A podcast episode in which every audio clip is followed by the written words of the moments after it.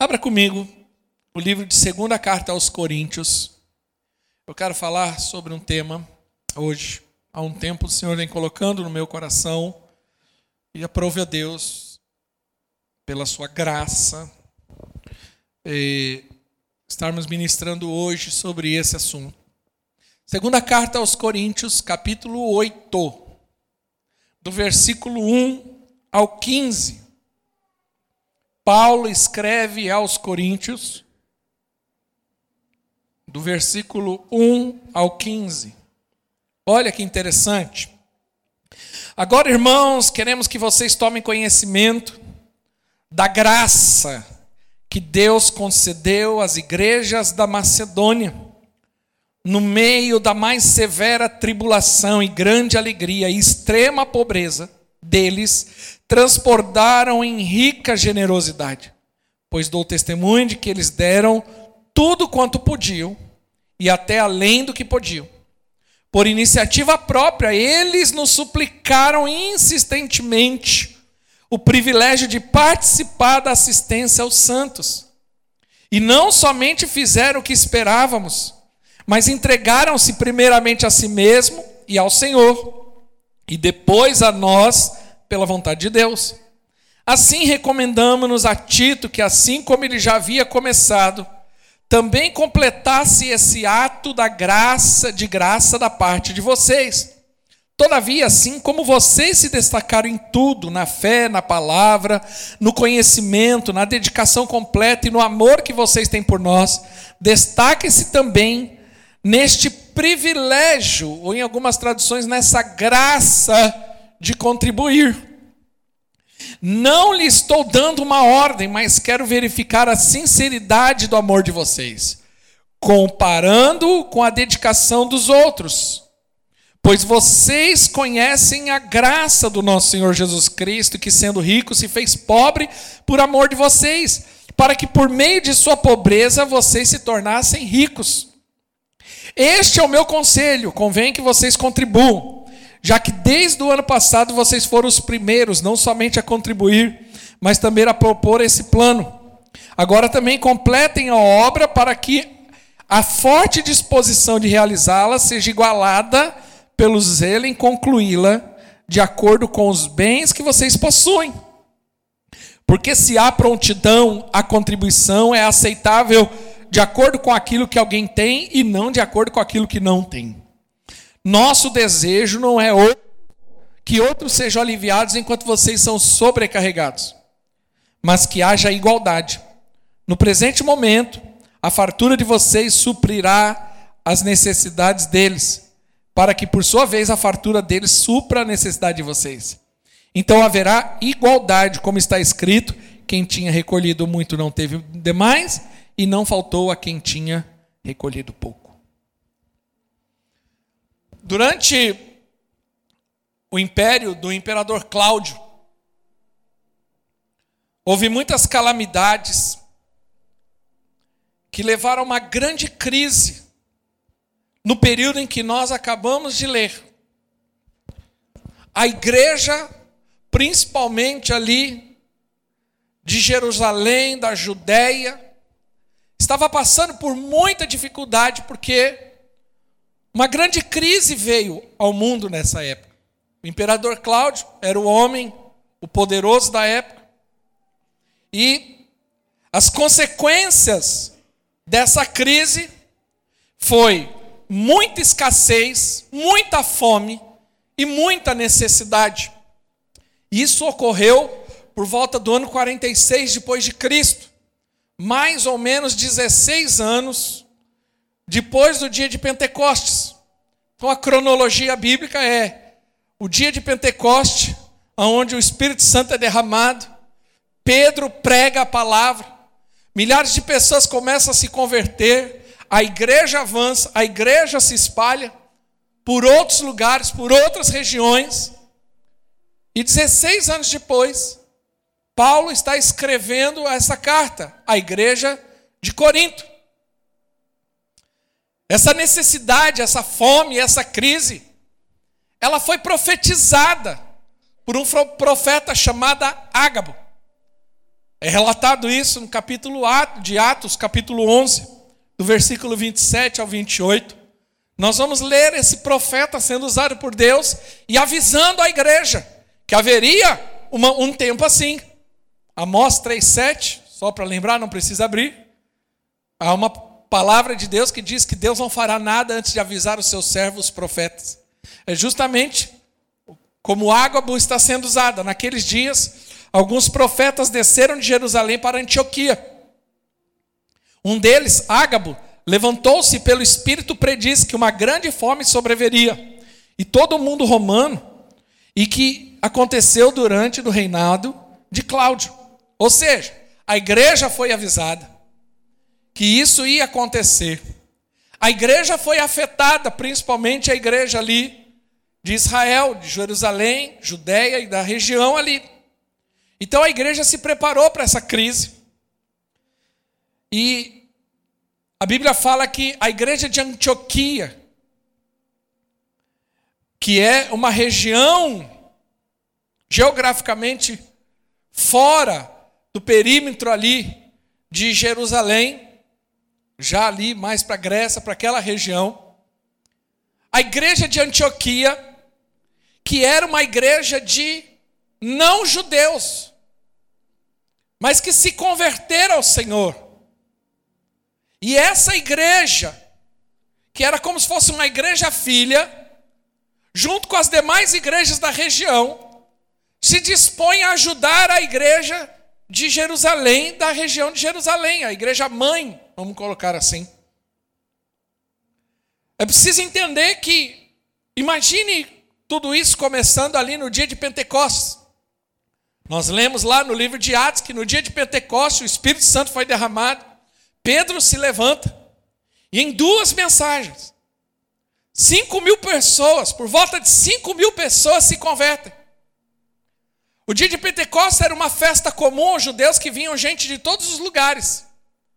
E quando aquele povo chegou em Israel, em Jerusalém especificamente, por causa do Pentecoste, principalmente por causa da pregação de Pedro, aquele, aquelas milhares de pessoas se converteram, elas acabaram ficando lá. Por isso que nós lemos no livro de Atos que havia necessidade, um ajudava o outro, né? Ah, não, não tinha necessidade alguma entre a igreja, porque as pessoas se dispunham, vendiam seus bens, e estavam ali porque eles precisavam dar assistência a esse número gigantesco de pessoas, porque imagine uma igreja de 120 pessoas, que através de dois sermões se transforma numa igreja de 5 mil pessoas. Antigamente, eram duas pregações, dois sermões, para 5 mil pessoas se converter. Parece que hoje está ao contrário, tem que ser 5 mil sermões para duas pessoas se converter. Alguma coisa está errada nessa matemática. 5 mil pessoas, gente de tudo quanto é lado, judeus, e a igreja começou, e a igreja foi ajudando. Só que no dia da crise, essa igreja precisou de ajuda. E a igreja de Antioquia, que foi uma igreja fundada lá na frente, em outra região, uma igreja de gentios. O gentio na Bíblia é colocado como aquele que não é judeu. E nós temos duas classes de pessoas na Bíblia convertidas: o judeu que se converte a Cristo e o não judeu, que é conhecido como gentil. E a igreja de Antioquia, encabeçada por Paulo, ela decidiu levantar uma oferta para ajudar as necessidades dessa igreja. Atos 11, mesmo no 29, também deixa claro isso. Os discípulos, cada um segundo as suas possibilidades, decidiram providenciar ajuda para os irmãos que viviam na Judéia. E o fizeram enviando suas ofertas aos presbíteros pelas mãos de Paulo e Saulo. Perdão, Barnabé e Saulo, que é Paulo. Então perceba o movimento da igreja de Antioquia, querendo ajudar a igreja de Jerusalém, de Judéia, porque aquela igreja estava passando por uma necessidade grandiosa, uma crise. E essas igrejas começaram a se juntar.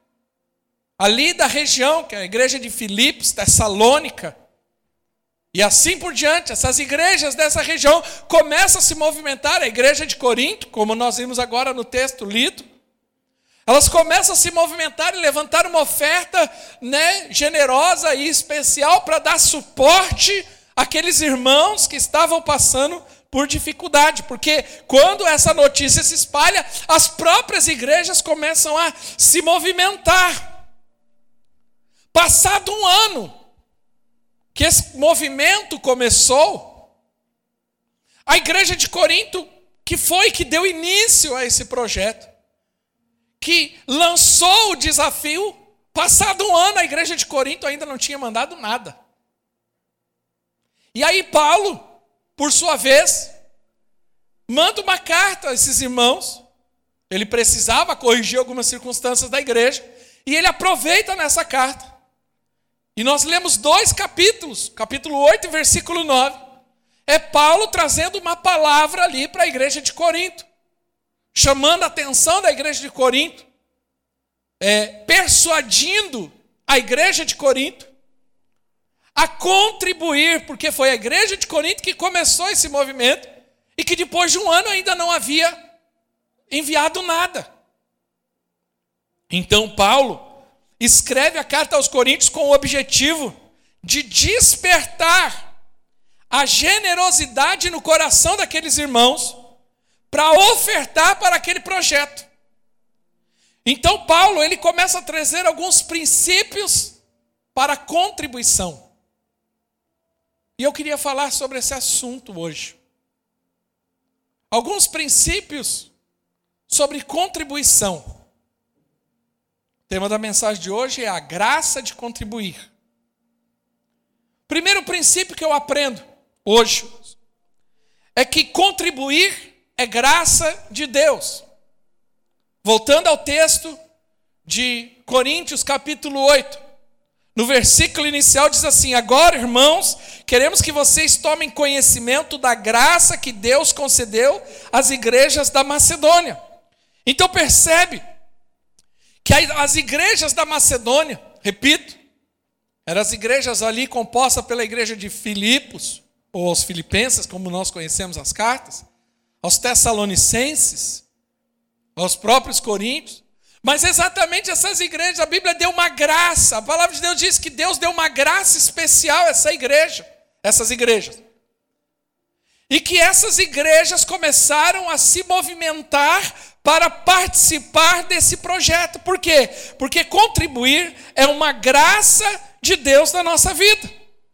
O texto no versículo 4 diz claramente que esses irmãos insistiram em participar. Eles mesmos, o texto diz assim: eles nos suplicaram insistentemente o privilégio de participar da assistência dos santos. Então, os próprios irmãos da igreja começaram a procurar a liderança, dizendo: Nós queremos participar. Quando Paulo vê esse movimento no coração dos irmãos, Paulo fala assim: somente a graça de Deus pode fazer com que isso aconteça no coração do homem, porque normalmente isso não acontece, isso não é o natural. Então, contribuir é graça de Deus. A Bíblia fala de um privilégio, de graça. E por que é graça? Porque somente o Espírito Santo para fazer essa obra no coração do homem. Ninguém naturalmente por, contribui generosamente. Somente o Espírito Santo e Paulo percebe e ele fala assim: olha a graça que Deus está manifestando nessas igrejas. Que essas igrejas, mesmo passando por dificuldades, por privações, eles se dispuseram a ajudar os irmãos que estão passando necessidade. E isso é graça de Deus, é o movimento do Espírito Santo no coração da igreja. Quem está entendendo, diga amém. Paulo entende que a contribuição generosa e voluntária é uma obra somente do Espírito Santo de Deus. Porque a tendência do nosso coração é se agarrar em tudo que temos, os nossos bens, e eles representam a nossa sobrevivência, a nossa segurança, o nosso conforto.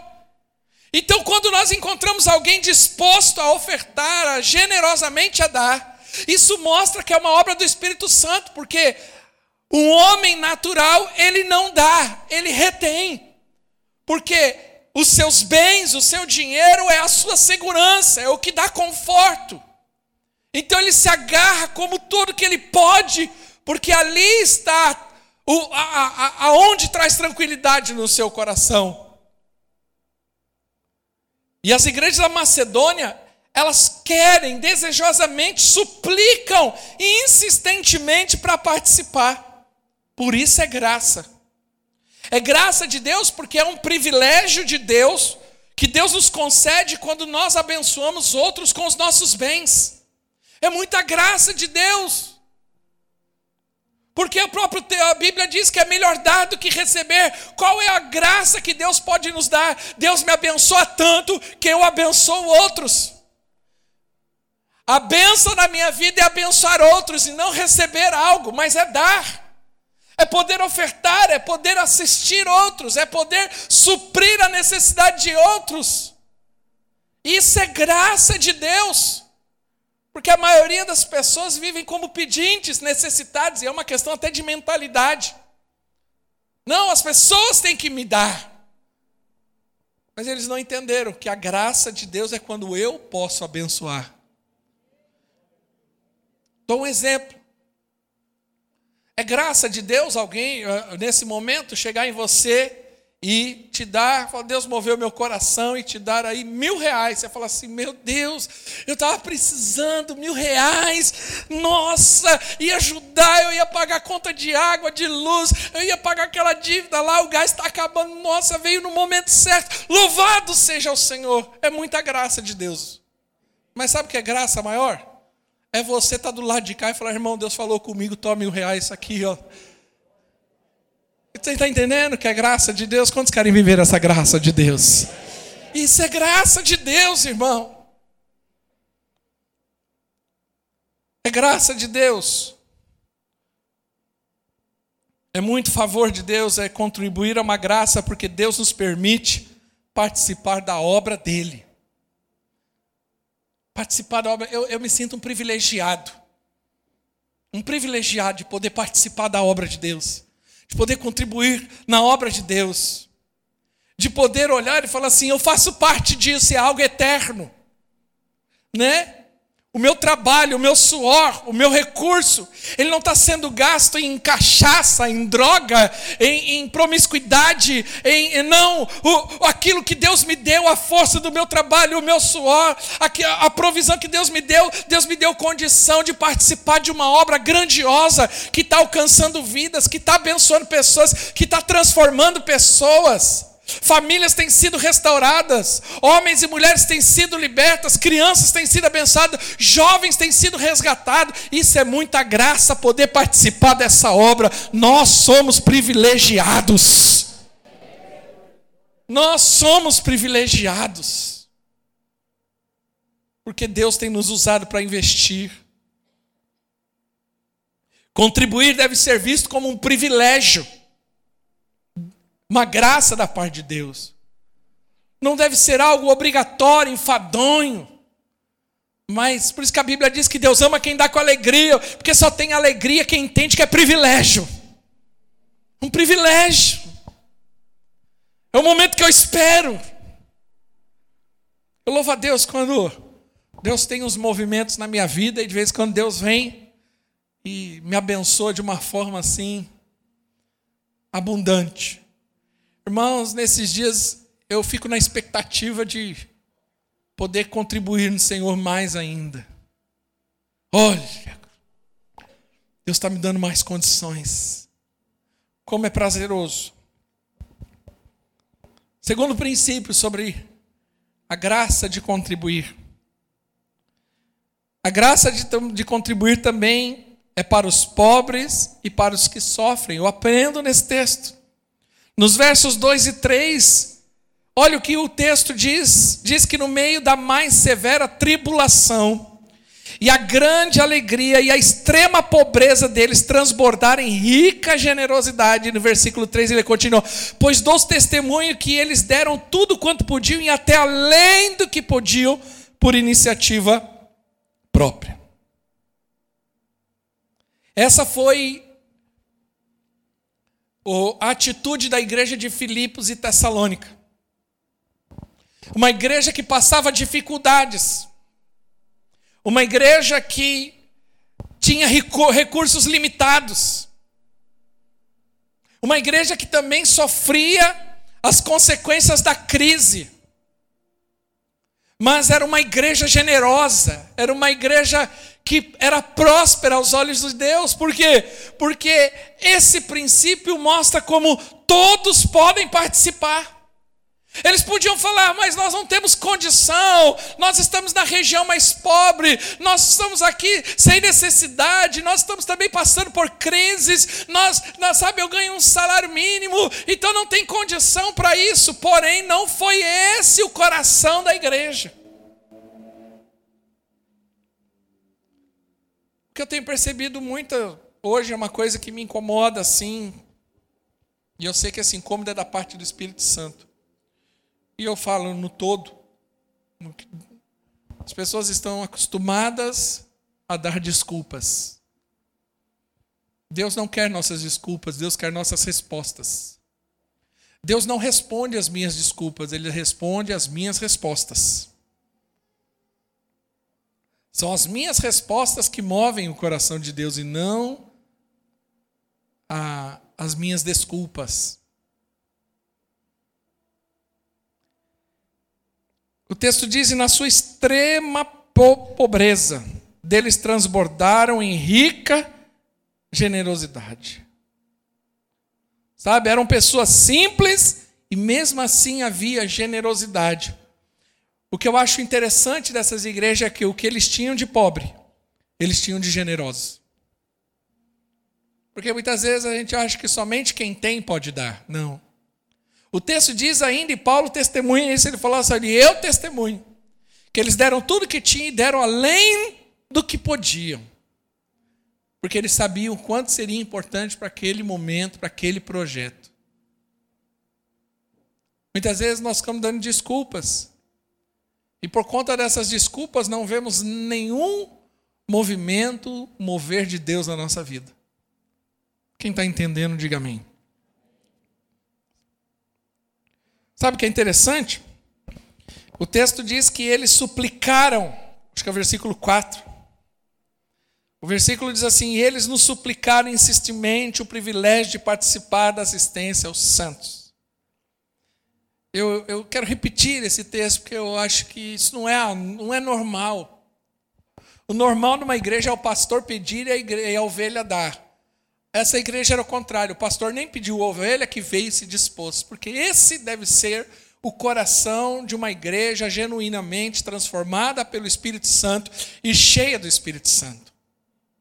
Uma igreja generosa, uma igreja disposta a participar, uma igreja onde todos, em alguma medida, participam disso. Então não há desculpas, não há justificativas, há um desejo eles, olha, pastor, eu sei que você não pediu nada, mas olha, pastor Paulo, nós queremos participar disso. Nós ficamos sabendo de um projeto e uma necessidade e eu, em alguma medida, quero participar. Como eu participo disso? Um coração voluntário, generoso. Esse era o coração da igreja e isso é a graça de Deus manifestando. Quando que eu sei que a graça de Deus está sobre o coração, sobre uma pessoa? quando o coração dela é generoso para as coisas de Deus em todos os aspectos. Aqui eu amplio o leque, não vou falar somente de dinheiro. O poder da graça de Deus conquista o egoísmo, a avareza, o medo do futuro e torna possível circunstâncias como esta que nós estamos relatando. Somente a graça de Deus, de movimento, eu mesmo, agora eu, não estou citando Paulo, eu tive o privilégio de, ir visitar a maior igreja da América Latina. Maior igreja, estrutura da América Latina. Eu fui em 2017, se eu não estiver enganado, fui para Guatemala. Um país desse tamanhozinho, fronteira com México, lá na no meio do, do nosso continente. E eu fui visitar a igreja. Fui numa conferência lá. uma das experiências mais significativas da minha vida também. E a Guatemala não é um país de primeiro mundo e nem de segundo mundo.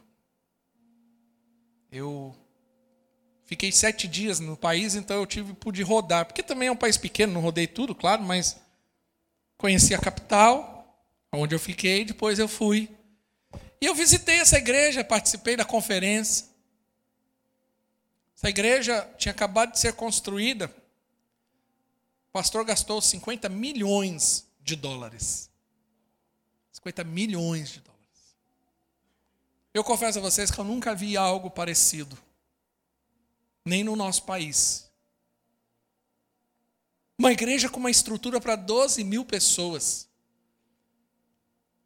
da melhor qualidade, da, da, do melhor do melhor que podia ter. As pessoas que eu nunca fui aos Estados Unidos, ainda não fui, mas quem conhece as igrejas americanas, principalmente as grandes igrejas americanas, fala que aquilo era o padrão de uma igreja americana. O palco gigantesco, a banda tocava assim, coisa mais linda, daqui a pouco apagava a luz, daqui a pouco não tinha mais nada, o palco movimentava, sumia todo mundo, daqui a pouco só vinha o pregador, ficava tudo limpo, não tinha instrumento, não tinha nada, ficava liso assim, movimenta tudo. Igreja gigantesca. A área dela é mais ou menos parecida com a do Shopping Dom Pedro. Mais ou menos. Lembra muito você entrando ali no Shopping Dom Pedro. Estacionamento gigante. Ônibus de tudo quanto é lado do país começa a chegar para os cultos. As pessoas vêm a pé de ônibus e não é perto. Não é uma igreja no lugar central, é longe para chegar. Do lado do prédio principal tem três prédios grandes, que são os prédios do Ministério Infantil, gigantescos. É quase um ginásio para cada prédio. Eu entrei. Tudo bom e do melhor. Por que eu estou citando isso? E eu conversei com muitos irmãos daquela igreja. A igreja é composta de basicamente de pessoas simples, comuns, trabalhadores comuns, mas era uma igreja generosa. Eles contaram para mim que tem muitos momentos que não tem momento de oferta durante o culto. Porque durante o culto os irmãos mesmos vão se levantando e vão entregando as suas ofertas. Porque a disposição de abençoar, de ser generoso. Isso só é possível porque a graça de Deus faz isso conosco. Quem está debaixo da graça de Deus, diga amém. Terceira coisa que eu aprendo: que contribuição e consagração andam juntos nos versículos 5 e 6, diz assim: E não somente fizeram o que esperavam, mas entregaram-se primeiramente a si mesmos e ao Senhor, depois, primeiramente, perdão. E não somente fizeram o que esperavam, mas entregaram-se primeiramente a si mesmos ao Senhor e depois a nós pela vontade de Deus. Quando nós aprendemos aqui que a contribuição e a consagração andam juntos, é que o resultado de um coração consagrado é um bolso transformado. A verdadeira conversão, a genuína conversão, ela vai automaticamente produzir um efeito no nosso bolso. Você sabe que o bolso é o último órgão a ser convertido de um homem. Ele entrega tudo. Ele consagra a família, ele consagra o filho, ele consagra a casa, ele consagra tudo, mas muitos ainda têm dificuldade de consagrar a sua vida financeira ao Senhor. Porque o dinheiro ele produz segurança. O dinheiro ele produz conforto. Então, uma dos sinais genuínos de uma conversão verdadeira é que é uma pessoa que se dispõe generosamente a abençoar a obra de Deus. Nós vemos isso em Zaqueu, Lucas 19. A Bíblia diz que Zaqueu tem um encontro com Jesus e chega um momento que Zaqueu se levanta e fala assim: Eu quero restituir, eu quero devolver o que eu roubei, eu quero restituir, eu quero abençoar. E somente depois que ele fala isso, Jesus fala assim: verdadeiramente chegou a salvação sobre essa casa. Interessante como Jesus usa essa expressão somente depois que ele fala isso. Por quê? Porque Jesus entendeu o que havia acontecido no coração de Zaqueu. Quando Zaqueu ele fala isso, ele está falando: Eu estou me libertando aqui de uma prisão espiritual. Porque o dinheiro para Zaqueu era importante. É como a questão do jovem rico. Por que, que Jesus falou para o jovem rico? Vende tudo. Mas Jesus não pediu para outro vender tudo. É porque Jesus sabia que no coração do jovem rico o dinheiro tinha um efeito que era um efeito de prisão. Porque o dinheiro era o Deus da vida dele.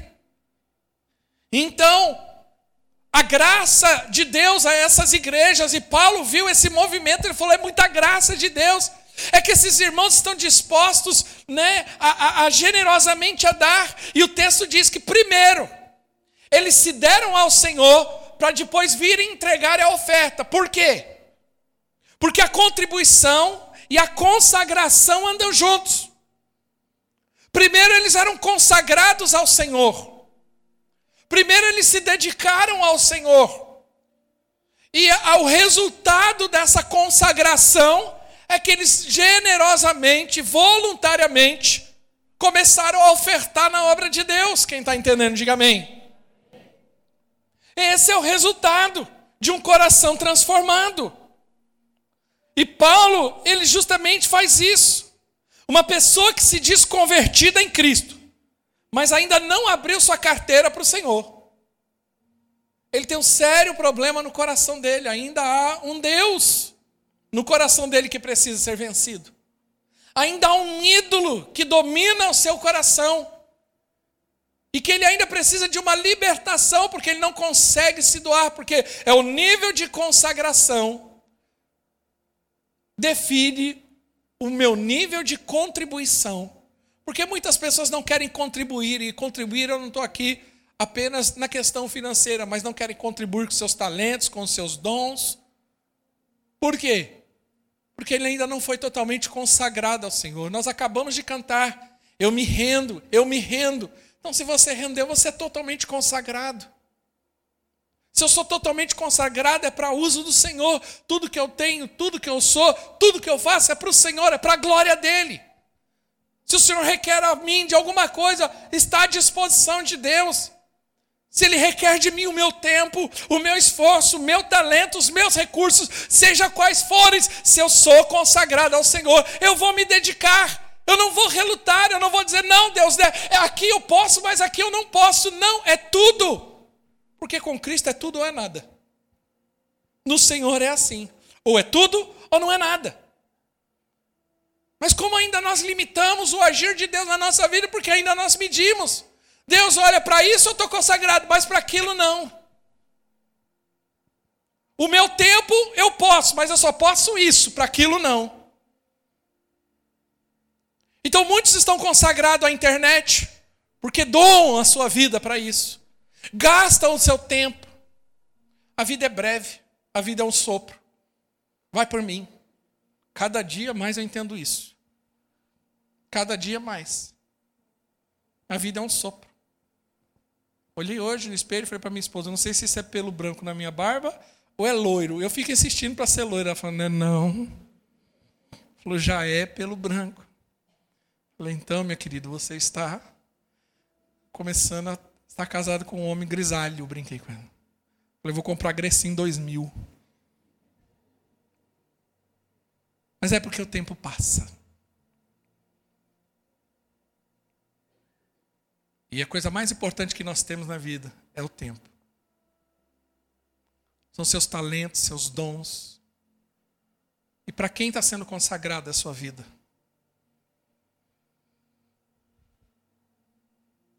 Paulo ele usa esse exemplo dos macedônios para motivar a igreja de Coríntio. Porque Paulo ele não está impondo algo. Paulo ele é extremamente sensível e cuidadoso nesse momento, porque Paulo ele não quer impor algo, ele quer persuadir os irmãos e convencer os irmãos, usando o testemunho da igreja dos macedônios, dizendo: Olha, você está vendo o que está acontecendo com eles? Pode acontecer com vocês também.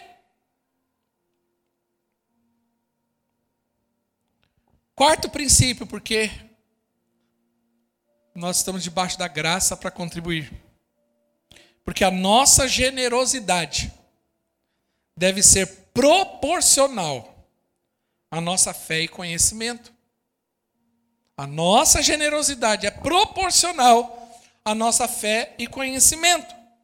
Nos versículos 6 e 7, Paulo fala assim: ele fala assim: olha, assim recomendamos a Tito, e assim como ele já havia começado, também completasse esse ato de graça da parte de vocês. Aí o versículo 8. Não, perdão, 7. Todavia, assim como vocês se destacaram em tudo, ele está falando para a igreja de Corinto.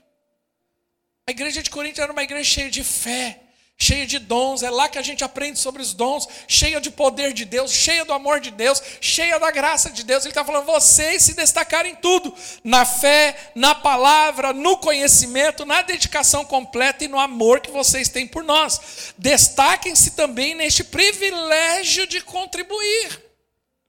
Ele estava falando: olha, vocês são tão cheios, é uma igreja tão rica espiritualmente, tão cheia de dons, com manifestação de dons, poder de Deus. A igreja estava vivendo, sabe, um, um avivamento, um despertamento.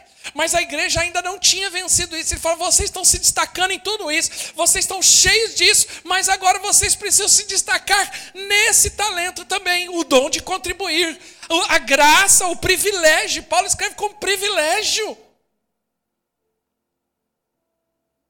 Deixa eu te falar uma coisa: quantos aqui almejam viver um grande avivamento do Senhor? Todo avivamento vai passar pelas nossas carteiras, pelos nossos bolsos. O Espírito Santo também vai soprar lá. Não é nenhuma heresia que eu estou dizendo.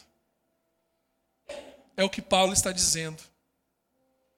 Em todos os, os avivamentos descritos, né, você pode olhar na Bíblia. Quando você olha ali os movimentos de Deus no livro de Atos, você sempre vai encontrar generosidade, fartura e prosperidade. Sempre nós vamos encontrar isso. Generosidade, fartura e prosperidade. Por quê? Porque todo avivamento, todo despertamento espiritual vai passar por esse processo na nossa vida. Ele está falando, vocês são tão generosos, vocês estão tão abençoados, se destaquem nesse privilégio também de contribuir. Paulo também nos dá um quinto motivo porque nós devemos contribuir. Porque nós temos o exemplo de Cristo. No verso 8 diz assim: Não estou dando uma ordem, perceba. Paulo não usa da sua autoridade apostólica, ele não, ele não impõe uma regra. Ele não impõe isso como um peso, como um fardo, mas ele vem argumentando. Paulo usa dois capítulos, o 8 e o 9, como argumentos para a igreja se envolver nesse projeto. Então, se Paulo gasta dois capítulos do livro de Coríntios para argumentar e essa, esse texto se torna canônico, é porque Deus também quer falar aos nossos corações, mas ele fala assim: não estou dando uma ordem. Nenhuma igreja deve ordenar alguém a fazer alguma coisa. Todo processo deve ser por fé, e toda fé vai levar a voluntariado. Então, alguma igreja que fala você é obrigado, essa igreja está errada, você não é obrigado. Paulo está dizendo: não estou dando uma ordem mas quero verificar a sinceridade do amor de vocês comparando com a dedicação dos outros. Ele está dizendo justamente isso. Ele queria testar a sinceridade do coração dos irmãos. Ele está falando, então vocês se dizem cristãos, vocês se dizem que são irmãos, vocês se dizem que são de Deus, então agora é hora de provar tudo isso se vocês estão dispostos a contribuir, a participar, a, a ser fiel naquilo que Deus propôs para você. Ele está chamando a igreja para uma atitude. Porque infelizmente muitos ficam somente em palavras. E Paulo está falando, agora é hora de você mostrar se é de fato tudo isso que vocês dizem que são. Nos dá o exemplo de Cristo. Porque Ele está dizendo no versículo 9, olha que interessante. Pois vocês conhecem a graça do nosso Senhor Jesus Cristo. Ele usa a expressão graça e aqui foi proposital. Que sendo rico, se fez pobre por amor de vocês, para que por meio da sua pobreza vocês se tornassem ricos. Que graça foi essa? O Senhor do universo, o Deus Todo-Poderoso, o Criador de todas as coisas, deixou a sua glória, desceu do seu trono, se fez homem, nasceu numa manjedoura, viveu como um homem simples, trabalhou como carpinteiro, morreu numa cruz sem nada. E ele fez tudo isso por amor a mim e a você. Ele, tendo tudo, se desfez disso por amor aos outros. Esse é o exemplo que nós temos de Cristo e Ele está usando justamente isso. Essa é a graça que o nosso Senhor Jesus Cristo fez. Ele era rico, ele era poderoso, ele tinha tudo, mas ele se despiu, ele abriu mão. Ele abriu mão do seu trono, da sua glória, do seu conforto. Nasceu numa manjedoura no meio do nada. Foi criado pé descalço ali naquele ambiente, viveu como uma pessoa simples, para que por meio da pobreza dele, eu e você nos tornássemos ricos, porque é essa obra redentora de Cristo na cruz, é a obra da substituição. Deus pegou tudo que era de ruim de nós, toda maldição, toda pobreza, toda doença, e colocou sobre o seu filho na cruz do Calvário. E todo poder, toda unção, toda cura e toda riqueza, ele colocou sobre os homens. É a substituição da obra de Cristo da cruz. E se ele foi o exemplo, e por isso que ele usa isso. Cristo é o maior exemplo de contribuição, de se doar, de abrir mão para beneficiar outros. E por que nós que se dizemos cristãos, filhos de Deus, quando chega nesse momento, muitas vezes relutamos. A avareza e o egoísmo ainda predominam no nosso coração. Porque isso foi uma graça. Porque ele era rico,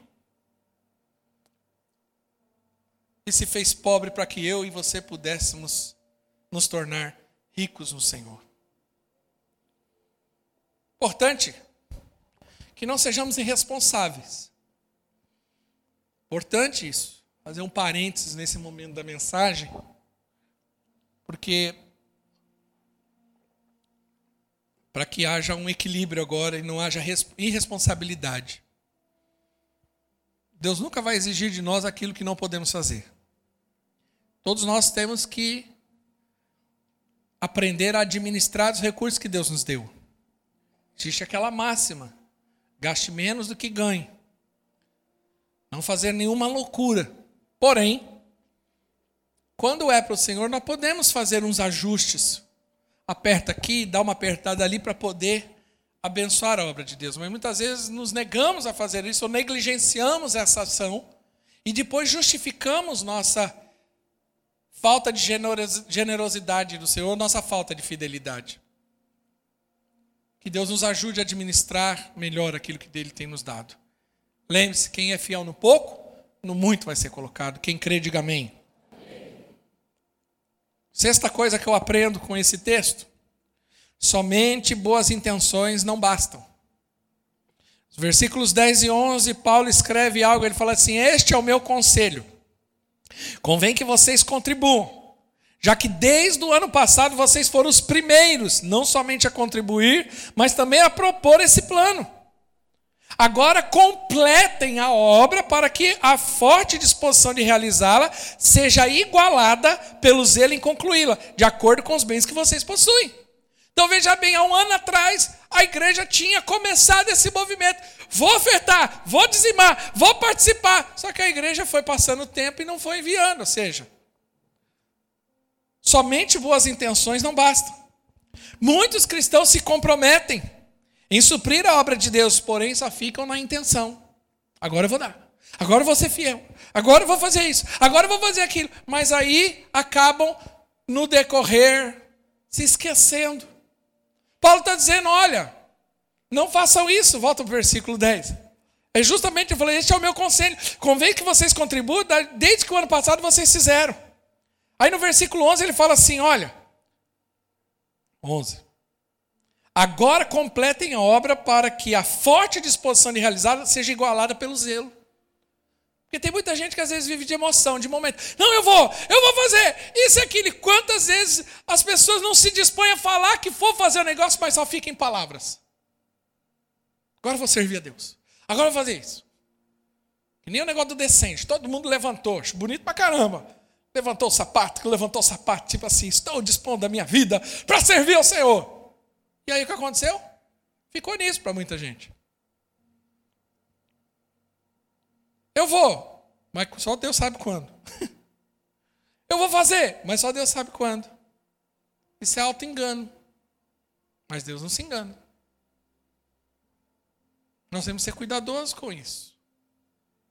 Nós temos que entender que Deus requer de nós o querer, mas também o realizar. Quando eu me comprometo, e eu devo me comprometer, eu devo ir até o final com o compromisso que eu fiz.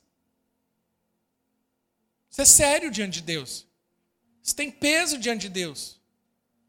Nós não podemos agir irresponsavelmente, imaturamente.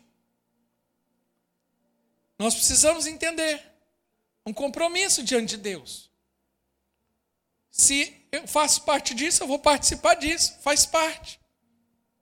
Isso é responsabilidade de todos que fazem parte. A igreja de Atos, as igrejas iniciais ali, elas tinham essa consciência. Por isso que Paulo dá essa, é, essas igrejas como modelo para nós. Mas quantos não negligenciam nisso? E sétimo, estou encerrando com esse sétimo. Devemos contribuir conforme as nossas posses. No capítulo 11, ao versículo, no versículo 11 ao 15, Paulo deixa claro isso. Ele fala: agora completem a obra para que fosse a forte disposição de realizá-la seja igualada pelo zelo em concluí-la, de acordo com os bens que vocês possuem. Porque se há prontidão e a contribuição é aceitável de acordo com aquilo que alguém tem e não de acordo com o que não tem. Nosso desejo não é que outros sejam aliviados enquanto vocês são sobrecarregados, mas que haja igualdade. O presente momento, a fartura de vocês suprirá a necessidade deles, para que por sua vez a fartura deles supra a necessidade de vocês, então haverá igualdade. E no versículo 15 ele encerra: Como está escrito, quem tinha recolhido muito não teve demais, que não faltou a quem tinha recolhido pouco. Então, uma igreja séria, correta, bíblica, ela não deve espoliar os seus membros como algumas igrejas o fazem. Arranca ó, a lã, o couro, exigindo.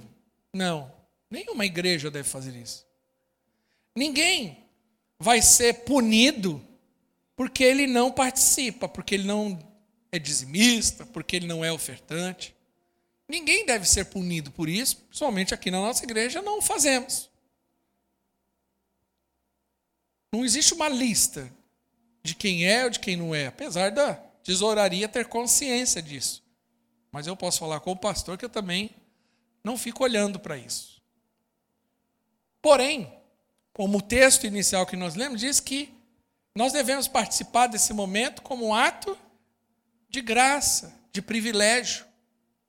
Mas que deve ser, e Paulo termina esse raciocínio, essa argumentação, dizendo: deve ser conforme a condição. Teve um momento que eles deram além da condição, sim, mas ele está falando: olha, entenda uma coisa. Volta o texto um pouquinho, acho que no versículo 12. Porque se há prontidão em contribuição, é aceitável de acordo com aquilo que alguém tem e não de acordo com quem não tem. O versículo seguinte ele fala assim: ó, nosso desejo não é que outros sejam aliviados enquanto vocês são sobrecarregados. Então ele está dizendo que você tem que tirar tudo, quer dizer, você acaba ajudando outros, mas ficando em pior condição. Não é isso que ele está dizendo. Algumas pessoas e até algumas igrejas incentivam isso. Está errado, não é bíblico e para mim isso não é uma igreja do Senhor. Não é uma igreja séria.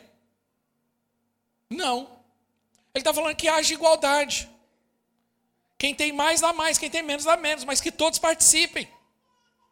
Em alguma medida, em alguma maneira. Que essa, esse privilégio é para todos. E aí ele usa uma expressão lá do Êxodo, em relação ao maná, que é no versículo 15.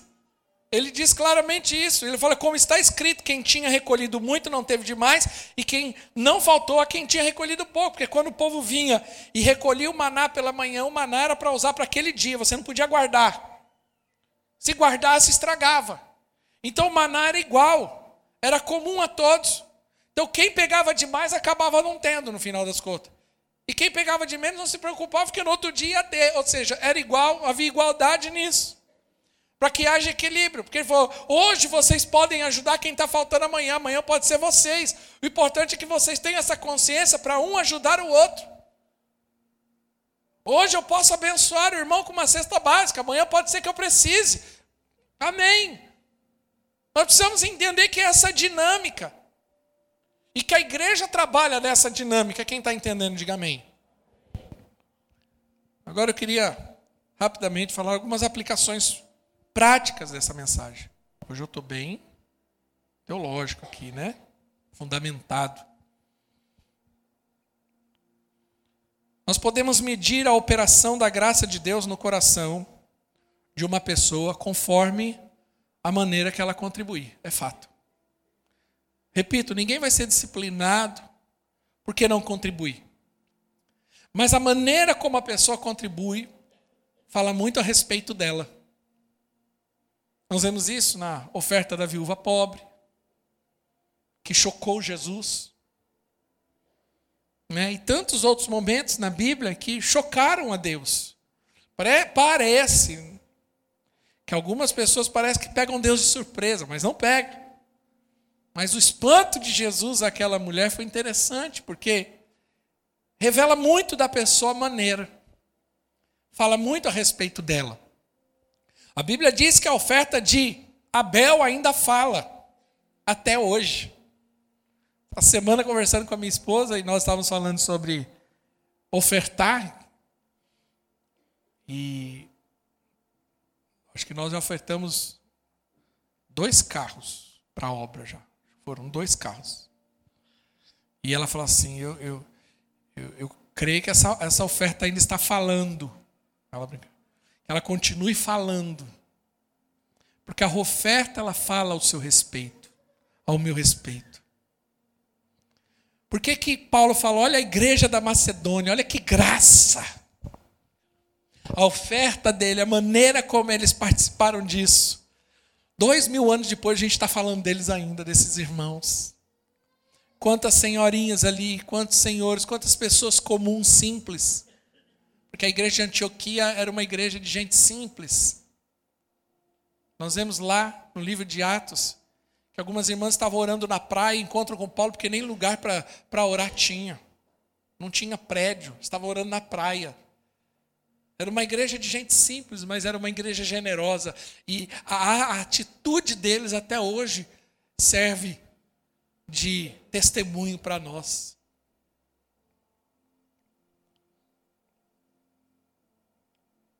Mesmo os mais necessitados têm um privilégio de contribuir.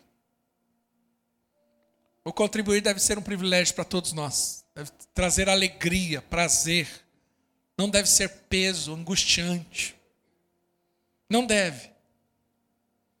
Mas deve ser com alegria. Estou participando de algo grandioso. Estou participando. Eu fico imaginando.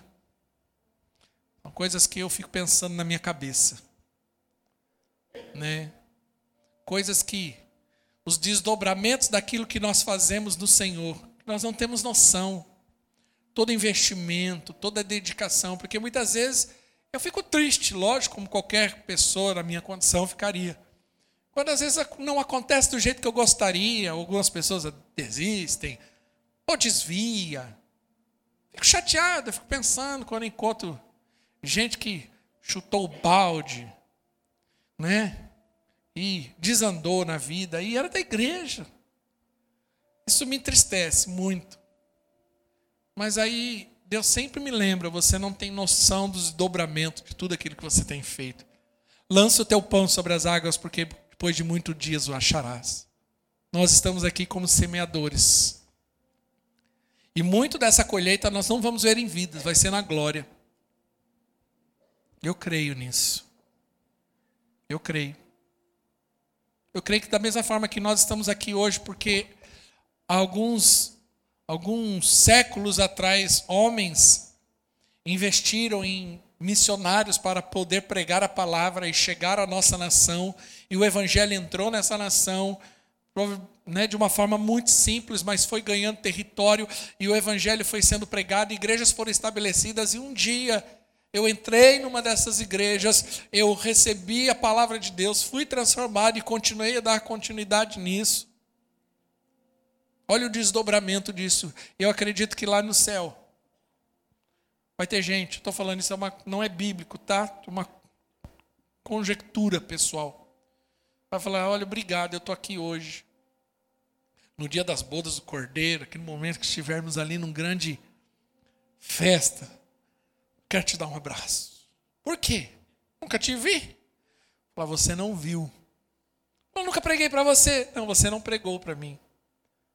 Mas a sua semente chegou até mim.